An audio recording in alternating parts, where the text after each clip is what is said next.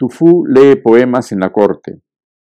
Los mandarines han invitado a Tufú a los salones de la corte.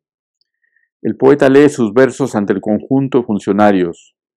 Las primeras filas están colmadas de mujeres que suspiran como antaño, oyendo las palabras recitadas con serenidad y sabiduría que recuerdan amores de otro tiempo y de otra circunstancia.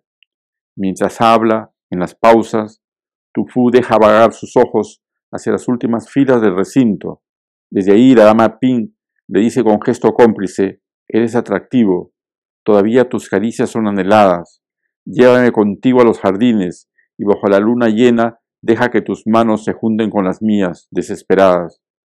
Cuando estallan los aplausos, tu fu queda anonadado y luego se pierde entre flores y árboles, aguardando a la deseada, adivinando sus ardores.